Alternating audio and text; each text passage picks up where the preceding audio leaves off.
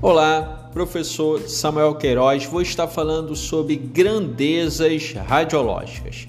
Indo direto ao assunto, todos que atuam diretamente em ambientes que usam fontes emissoras de radiação ionizante ou equipamento gerador de radiação ionizante precisam conhecer, entender e saber diferenciar as grandezas radiológicas, tais como fluência, exposição, kerma no ar, dose absorvida, equivalente de dose no órgão, dose efetiva, equivalente dose no ambiente e ou equivalente dose é, ambiental e equivalente de dose pessoal. Conhecer as grandezas e unidades radiológicas faz com que a prática se torne mais segura para as exposições médicas, ocupacionais e públicas. Essas grandezas são divididas em três grupos, como veremos neste momento.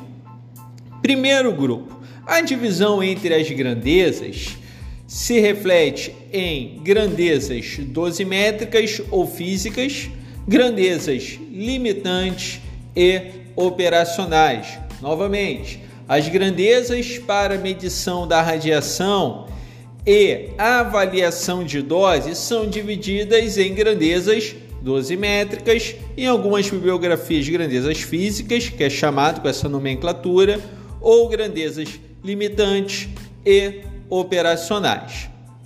As grandezas dosimétricas ou físicas são, ou podemos chamar né, como associadas à quantidade de radiação que o material foi submetido ou absorveu e são diretamente mensuráveis.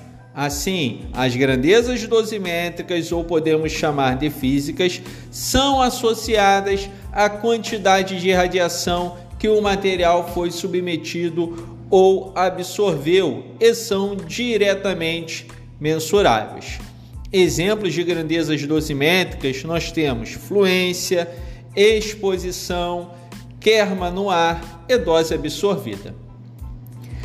Agora, as grandezas limitantes são divididas para indicar o risco à saúde humana devido à radiação ionizante, determinadas para limites de dose propostos, mas não diretamente mensuráveis. Exemplos de grandezas limitantes temos equivalente de dose no órgão, dose efetiva, dose comprometida. Agora, as grandezas operacionais. As grandezas operacionais são definidas para o uso em atividades de radioproteção e são utilizadas para monitoração ocupacional. Exemplo de grandezas operacionais temos equivalente de dose no ambiente, equivalente de dose direcional, equivalente de, dose pessoal.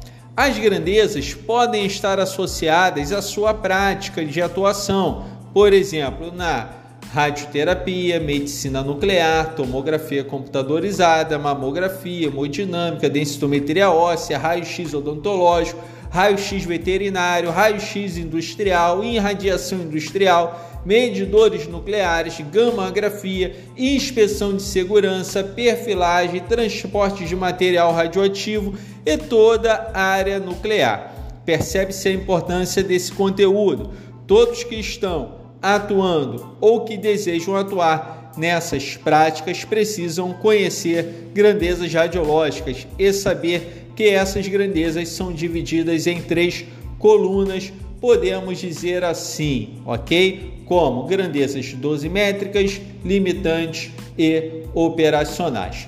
Com isso, eu finalizo esse podcast sobre grandezas radiológicas. Um grande abraço professor Samuel.